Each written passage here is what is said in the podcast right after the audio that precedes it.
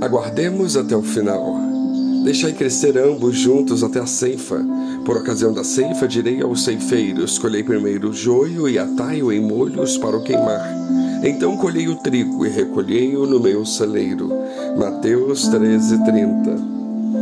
Esse é um verso da conhecida parábola do trigo e do joio contada por Jesus. Tanto a parábola em si quanto sua explicação aos discípulos e a nós encontramos em Mateus 13. Porém, essa parábola é tão conhecida e difundida que foi popularizada através dos tempos. Algo como é preciso separar o joio do trigo, indicando e exemplificando duas coisas distintas e contrapostas, porém de forma mais abrangente daquela exposta pelo Mestre. Curioso como temos tantas coisas, ditos populares e expressões retiradas da Bíblia Sagrada, transformadas em frases comuns, ouvidas cotidianamente nem percebemos disso. Jesus dizia, no entanto, que em determinado momento os bodes seriam separados das ovelhas e cada grupo teria destinos distintos. As ovelhas pertencem ao bom pastor, enquanto os bodes são filhos do inimigo de nossas almas. O bom pastor, claro, é Jesus Cristo. E para dizer quem é o tal inimigo, poderíamos ilustrar com uma história séria e divertida ao mesmo tempo dos surfistas de Mavericks, pico de surf de alto nível na Califórnia, nos Estados Unidos, que se referem ao grande tubarão branco como You Know Who, você sabe quem.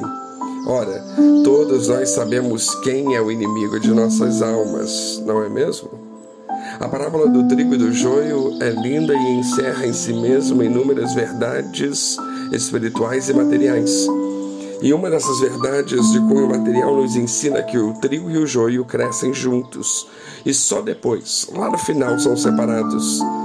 Significa dizer que bodes e ovelhas dividem o mesmo pasto, ou seja, maus e bons, ímpios e injustos, perambulam pelo mundo em coexistência.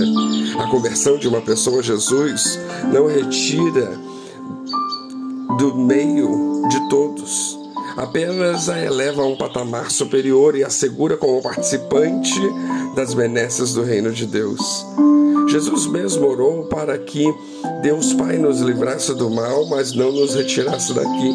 E cá estamos nós cristãos, filhos de Deus, convivendo com toda sorte de pessoas injustas por aí. Porque é assim? Não dá para dizer muito, mas podemos dizer que muita gente ao nosso redor nos incomoda e até ficamos aborrecidos diante das injustiças que vemos sem poder fazer nada na maioria das vezes. Mas o importante é saber que, mesmo que isso tudo nos aflige, não podemos descontar nossa raiva e indignação no Senhor. Nem a Ele podemos atribuir qualquer responsabilidade, porque as pessoas são o que são. Muitas delas são egoístas, mesquinhas e mais. Isso não é culpa de Deus. Os males do mundo que vemos não é culpa de Deus porque os interesses mundanos ditam as regras de quem tem poder, dinheiro, fama e outros atributos que lhes permitem ter o controle das coisas.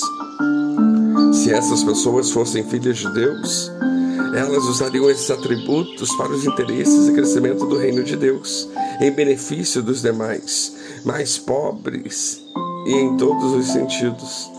Mas não é isso que vemos pois que a maioria daqueles que têm qualquer controle sobre alguém ou alguns sempre agem no interesse de seus próprios ventres, visando os seus luxos e seus confortos.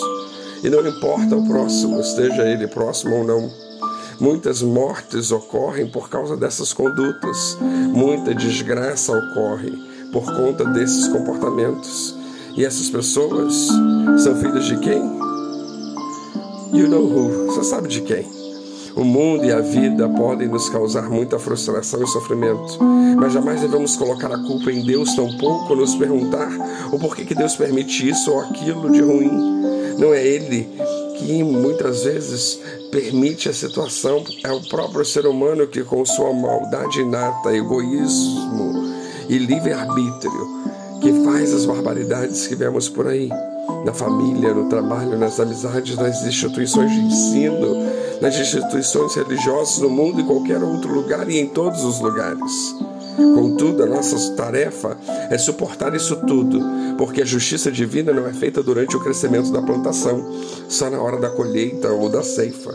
Bem sabemos que o Senhor interfere nas coisas por aqui volta e meia, mas não dá forma drástica que nos ensina a parábola do joio e do trigo.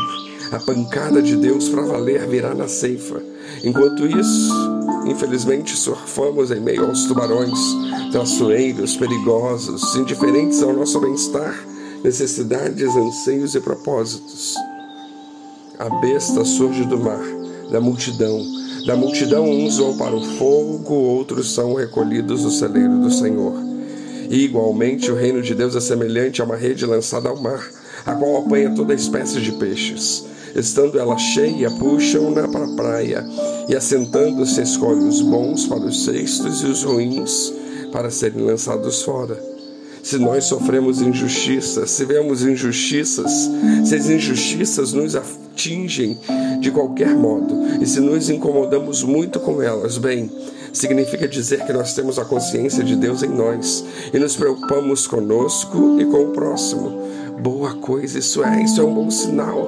Nós devemos e precisamos confiar em Deus, pois a hora mais horrível de todas, para boa parte daqueles que nos afrontam e nos fazem mal, será o nosso triunfo e recompensa de termos seguido o Mestre Jesus. Não por nós, nem pelo egoísmo de ver os outros perdidos, mas por Ele, que avisa, avisa e avisa. E quem dá crédito à sua pregação? Indignação nossa haverá, portanto, e muito além de embaraçados e aflições. Mas será que diante de Deus, depois que Ele nos recolher em seus cestos, de estarmos em seus celeiros seguros, com a eternidade definida, qualquer coisa a hora vivida, será que haverá de nos afetar? Por certo que não. Então todos nós, dele e por ele, precisamos ter fé e, fé e coragem. Vamos todos à luta. Vamos com a cabeça erguida, peito aberto, pois o Senhor é conosco em Jesus. Precisamos entender que temos que aguardar fiéis até o final. Que Deus nos abençoe.